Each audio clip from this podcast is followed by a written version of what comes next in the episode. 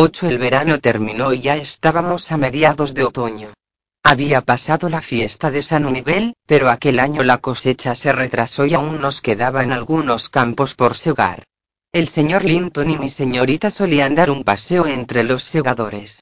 El día que acarreaban las últimas gavillas padre e hija se quedaron allí hasta el anochecer, y como la tarde se había puesto fría y húmeda, mi amo agarró un catarro que se le instaló tenazmente en los pulmones y lo tuvo enclaustrado en casa durante casi todo el invierno. La pobre Katy, que había renunciado a su pequeño romance por miedo a las represalias, estaba desde entonces bastante más triste y apagada. Su padre insistía en que leyera menos e hiciese más ejercicio. Como no podía gozar de la compañía de su progenitor, estimé que era mi deber suplir aquella carencia en la medida de lo posible. Pero no resulté una sustituta muy eficaz, porque mis numerosas tareas diurnas no me dejaban más que dos o tres horas libres para seguir sus pasos, y además mi compañía era a todas luces menos deseable que la de su padre. Una tarde fresca y lluviosa de octubre o de principios de noviembre, cuando las hojas marchitas y mojadas crujían en la hierba y los caminos, y el cielo frío y azul estaba medio cubierto por unas nubes alargadas de color gris oscuro que subían deprisa por el oeste y presagiaban abundante lluvia, pedí a mi señorita que renunciase a su paseo porque estaba segura de que iba a llover. Ella no quiso escucharme, así que me puse a regañadientes un chal sobre los hombros y me armé de un paraguas a fin de acompañarla en su caminata hasta las lindes del parque. Aquel era el paseo que solía dar cuando estaba alicaída, lo que siempre sucedía cuando se agravaba la salud del señor Edgar. Pero nunca lo sabíamos por el año, sino que las dos lo adivinábamos porque su silencio y la melancolía de su semblante se hacían más patentes. Katy caminaba con languidez. No corría ni saltaba como antes, a pesar de que el viento frío podría haberla incitado a emprender una carrera. Y vi varias veces con el rabillo del ojo que levantaba la mano y se enjugaba la mejilla. Yo miraba alrededor en busca de algo que pudiese distraerla. A un lado del camino se elevaba una loma alta y desigual donde algunos avellanos y robles enanos, cuyas raíces quedaban semidescubiertas, se aguantaban en pie a duras penas. La tierra estaba demasiado suelta para sostener a los robles y los fuertes vientos los habían dolado hasta una posición casi horizontal. En verano, a la señorita Caterine le encantaba trepar por aquellos troncos, sentarse en sus ramas y columpiarse a unos seis metros del suelo. Yo gozaba con su agilidad y su alegre y tierno corazón, pero consideraba oportuno regañarla cada vez que la sorprendía allí arriba, aunque lo hiciera de tal forma que ella sabía que no era necesario que bajara. Se quedaba en aquella cuna mecida por la brisa desde el almuerzo hasta la hora del té sin hacer nada más que cantar para sí viejas canciones populares que yo le había enseñado, o viendo cómo los pájaros, que ocupaban la misma rama, alimentaban a sus crías y les enseñaban a volar, o bien permanecía acurrucada con los párpados entornados, entre pensativa y soñadora, con una felicidad indescriptible. Mire, señorita, exclamé señalando un escondrijo que había debajo de las raíces de un árbol torcido. El invierno aún no ha llegado aquí. Y allí arriba hay una florecilla, el último capullo del montón de campánulas azules que en el mes de julio cubrían esos escalones de césped con un velo de color malva. ¿No quiere trepar y cogerla para que la vea su papá? Katy se quedó mirando aquella flor solitaria que temblaba en su albergue terrestre y al cabo de mucho rato contestó. No, no pienso tocarla. Pero parece muy melancólica, ¿verdad, Ellen? Si observé, está casi tan congelada y abatida como usted. Tiene las mejillas muy pálidas. ¿Por qué no me da la mano y echamos una carrera? Está usted en tan baja forma que creo que podré ir a su ritmo. No repitió y siguió caminando muy despacio, deteniéndose cada cierto tiempo para mirar pensativa un poco de musgo, una mata de hierba amarillenta o una seta que desplegaba su naranja chillón entre montones de hojas marrones. Y de vez en cuando volvía la cara y se llevaba la mano a la mejilla. Caterine, cielo, ¿por qué llora? Pregunté, acercándome y poniéndole la mano en el hombro. Que su papá esté resfriado no es motivo para llorar. De gracias de que no tenga algo más grave. No pudo seguir conteniendo las lágrimas y se puso a sollozar de tal forma que se ahogaba. Ya verás cómo al final tendrá algo mucho más grave, dijo. ¿Y qué será de mí cuando papá y tú me dejes y me quedes sola? No puedo olvidar tus palabras, Ellen, resuenan constantemente en mis oídos. ¿Cómo cambiará la vida y qué inhóspito será el mundo cuando papá y tú hayáis muerto? Nunca se sabe, tal vez muera usted antes que nosotros repuse. No es bueno anticipar las desgracias. Esperemos que pasen muchos años antes de que muera ninguno de nosotros. El amo es joven, y yo solo tengo 45 años, y estoy sana y fuerte.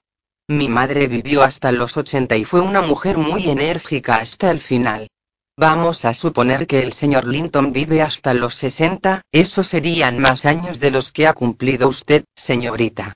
¿Y no le parece una tontería ponerse a llorar por una calamidad que aún tardará más de 20 años en suceder? Pero la tía Isabel ya era más joven que papá observó levantando la vista con la tenue esperanza de que yo siguiera dándole consuelo. Su tía Isabel ya no nos tenía a usted y a mí para cuidarla, repuse.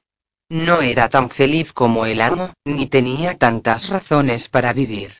Lo que debe hacer usted es ocuparse bien de su padre, mostrarse alegre para animarle a él y evitar darle disgustos. Ojo con eso, Katy. No quiero ocultarle que puede acabar con su vida si usted se vuelve loca y temeraria, si alimenta un amor descabellado y fantasioso por el hijo de una persona que desearía verle a él bajo tierra, y le permite descubrir que usted sufre por una separación que él ha estimado oportuno imponer. No sufro por nada más que por la enfermedad de papá, contestó mi acompañante. Papá me importa más que nada en el mundo. Y nunca, nunca, nunca, mientras esté en mis cabales, haré nada ni diré una sola palabra que pueda afligirle. Le quiero más que a mí misma, Ellen. Lo sé por esto. Rezo todas las noches para que pueda sobrevivirle, porque prefiero ser yo desgraciada a que lo sea él. Eso me demuestra que le quiero más que a mí misma. Bien dicho, repuse. Pero obras son amores y no buenas razones. Y cuando él recobre la salud, procure no olvidar las decisiones que ha tomado usted en momentos de angustia. Mientras hablábamos, nos acercamos a una puerta que daba al camino, y mi señorita, a quien se le iluminó el rostro de nuevo, trepó a la tapia, se sentó y alargó la mano para recoger unos escaramujos que salpicaban de escarlata las ramas más altas de los rosales silvestres, cuya sombra caía sobre la carretera. Los frutos más bajos habían desaparecido y, a menos que uno se colocase en la posición de Caterine en aquel momento, solo los pájaros podían alcanzar los más altos. Al estirarse para cogerlos se le cayó el sombrero, y como la puerta estaba cerrada con llave, propuso descolgarse por la tapia para recuperarlo. Le pedí que tuviese cuidado de no caerse y desapareció con gran agilidad. Pero no fue tan fácil volver a subir. Las piedras eran lisas y estaban cuidadosamente encementadas, y ni los rosales ni las zarzas desparramadas por la tapia podían ayudarla en su ascensión.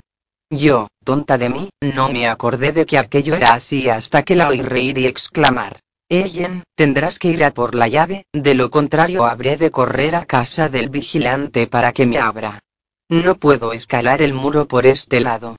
Quédese donde está, contesté. Tengo un manojo de llaves en el bolsillo y puede que encuentre una que sirva. Si no, iré a buscarla. Catherine se divertía danzando de acá para allá delante de la puerta, mientras yo iba probando todas las llaves grandes, una tras otra. Cuando vi que la última tampoco servía y me disponía a correr a casa lo más rápido posible, reiterando mi deseo de que no se moviese de allí, me detuvo un ruido que se acercaba. Era el trote de un caballo. Katy dejó de bailar, y un minuto después, el caballo también se detuvo. ¿Quién es? Susurré. Ellen, ojalá pudieses abrir la puerta, susurró a su vez mi compañera, angustiada. Pero si es la señorita Linton. exclamó una voz ronca, la del jinete. Me alegro de verla. No tenga tanta prisa en entrar, porque quiero pedirle una explicación y no quiero volverme sin ella. No pienso hablar con usted, señor Heathcliff. Contestó Catherine. Papá dice que es usted un hombre malvado y que nos odia a él y a mí. Y lo mismo dice Ellen. Eso no viene a cuento, dijo Radcliffe, pues era él. Supongo que no odiaré a mi hijo, y es por él por quien exijo la atención de usted. Sí, ya puede ruborizarse. ¿No tenía usted la costumbre, hace dos o tres meses, de escribir a Linton? Así que le hacía usted la corte en broma, ¿eh? Los dos se merecerían unos azotes por eso. Sobre todo usted, por ser la mayor y, por lo que parece, la más insensible. Tengo todas sus cartas, y si se pone descarada conmigo las haré llegar a su padre. Supongo que se cansó usted de la diversión y la abandonó, ¿no es así? Bien, pues de paso abandonó a Linton en un cenagal de desesperanza. Él se había enamorado de verdad. Tan cierto como que respiro, está muriendo por usted. Usted le ha partido el corazón con su inconstancia, pero no de forma figurada, sino muy real. Por mucho que Aretón haya estado seis semanas mofándose de él y que yo haya intentado sacarle de su tontería echando mano de procedimientos más severos, su salud empeora día tras día, y antes de que llegue el verano la hierba cubrirá su cadáver si usted no lo remedia. ¿Cómo puede usted mentirle con semejante descaro a la pobre niña? Grité desde dentro. Le ruego que siga su camino. ¿Cómo puede usted decir unas mentiras tan miserables? Señorita Katy, romperé el candado con una piedra. No haga caso de esos viles disparates. Piénselo bien, es imposible que nadie mora de amor por un extraño. No sabía yo que hubiera fisgones por aquí, murmuró el canalla al verse sorprendido. Querida señora Dean, te aprecio, pero no me gusta tu doble juego, añadió en voz alta. ¿Cómo puedes mentir con tanto descaro y decir que yo odio a la pobre niña? ¿Cómo puedes inventar semejantes cuentos de ogros que la tienen tan aterrada que no se atreve a acercarse a mi casa? Catherine Linton, el puro nombre me reconforta, bonita, estaré fuera de casa toda la semana, ve a comprobar si lo que he dicho es verdad o no. Vamos, sé un ángel. Solo tienes que imaginar a tu padre en mi lugar y a Linton en el tuyo. ¿Qué opinión crees que te merecería tu displicente amante si se negara a dar un paso para consolarte después de habérselo rogado tu propio padre? No caigas en ese mismo error por pura estupidez. Te juro por la salvación de mi alma que Linton tiene un pie en la tumba y que nadie más que tú puede salvarle. El cerrojo cedió y salí. Juro que Linton se está muriendo, repitió Heathcliff mirándome fijamente. La congoja y la desilusión están acelerando su muerte.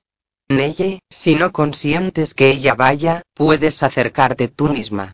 Yo no estaré de vuelta hasta dentro de una semana, aunque creo que ni siquiera tu amo pondría objeciones a que ella hiciese una visita a su primo.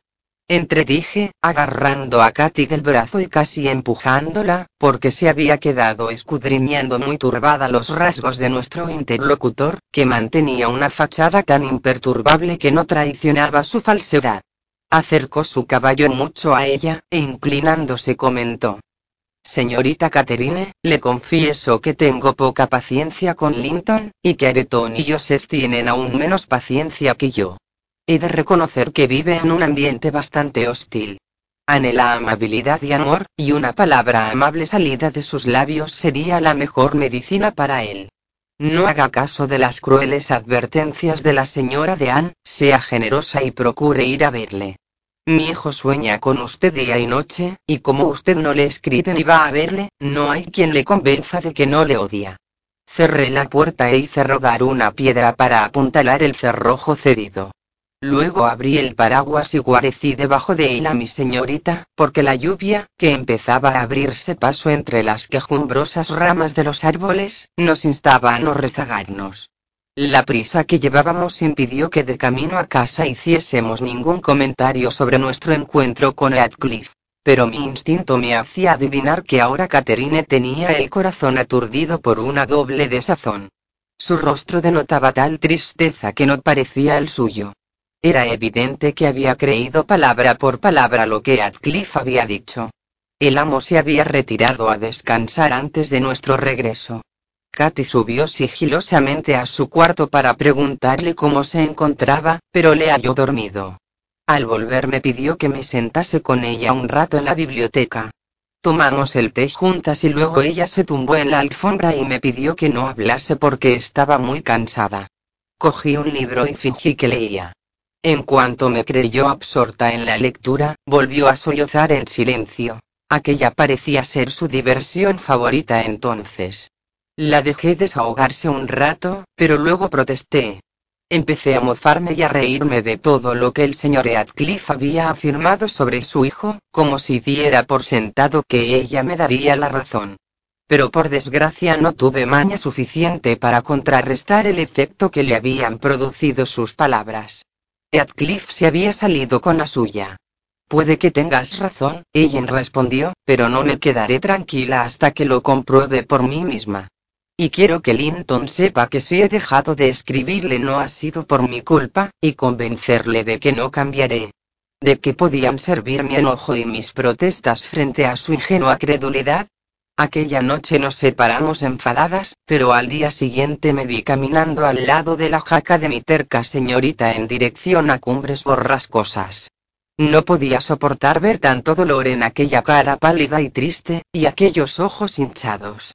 Di mi brazo a torcer con la tenue esperanza de que el propio Linton ratificara con su forma de recibirnos el poco fundamento que tenía aquella fábula.